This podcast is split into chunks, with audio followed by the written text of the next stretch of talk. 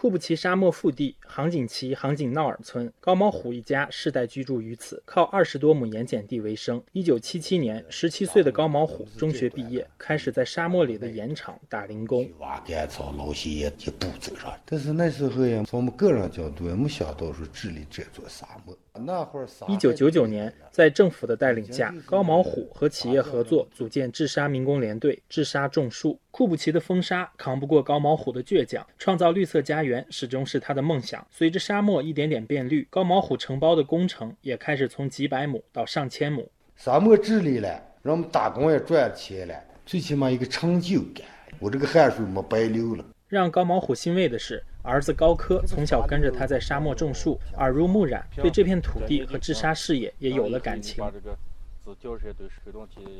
大学毕业后，高科回到家乡，在毅力集团做生态项目管理，从事和治沙相关的工作。带着父辈们摸索的经验，高科见证并参与了从铁锹挖树到微创植树的发展，见证了沙漠科技的发展更新。现在，他也会带着自己五岁的孩子去看看治沙的工地，因为这种事情以后可能会退出他的生活，一定让他知道我们以前是干什么。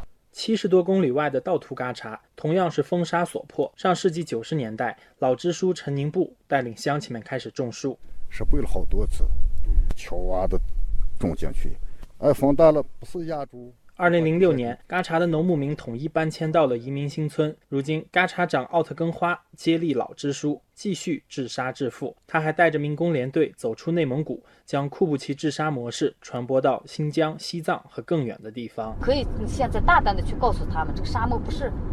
不是那么可怕的东西，我们进它就退。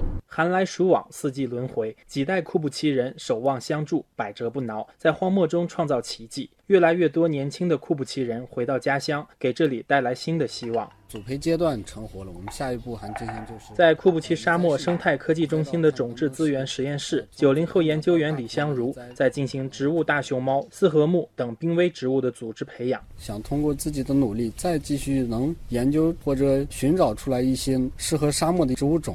能。二零一三年，他研究生毕业，带着专业所学回到家乡，成为第三代治沙人，和同事们研发适合沙漠地区的沙生灌木，以及珍稀濒危植物种质资源。因为我就是从小出生在沙漠边缘，能发挥我的特长，能体现自己的价值。沙漠深处有花香，有清风，有甘怡。如今，三分之一的库布齐沙漠得到治理。库布齐人用双手在茫茫大漠绘就出灵动清澈的和谐图景。最喜欢的就是沙林，它在咱们这个沙漠里头最顽强的。我们这些人都耐旱耐旱，就像骆驼一样。我觉得我更像一粒沙，通过我自身的感受去探索。四十年来，当梦想照进现实，库布齐不仅收获绿色，还积淀了深厚的精神。一沙一世界，一代代库布齐人正发扬习近平总书记提出的蒙古马精神，吃苦耐劳，一往无前，在大漠中书写绿色奇迹。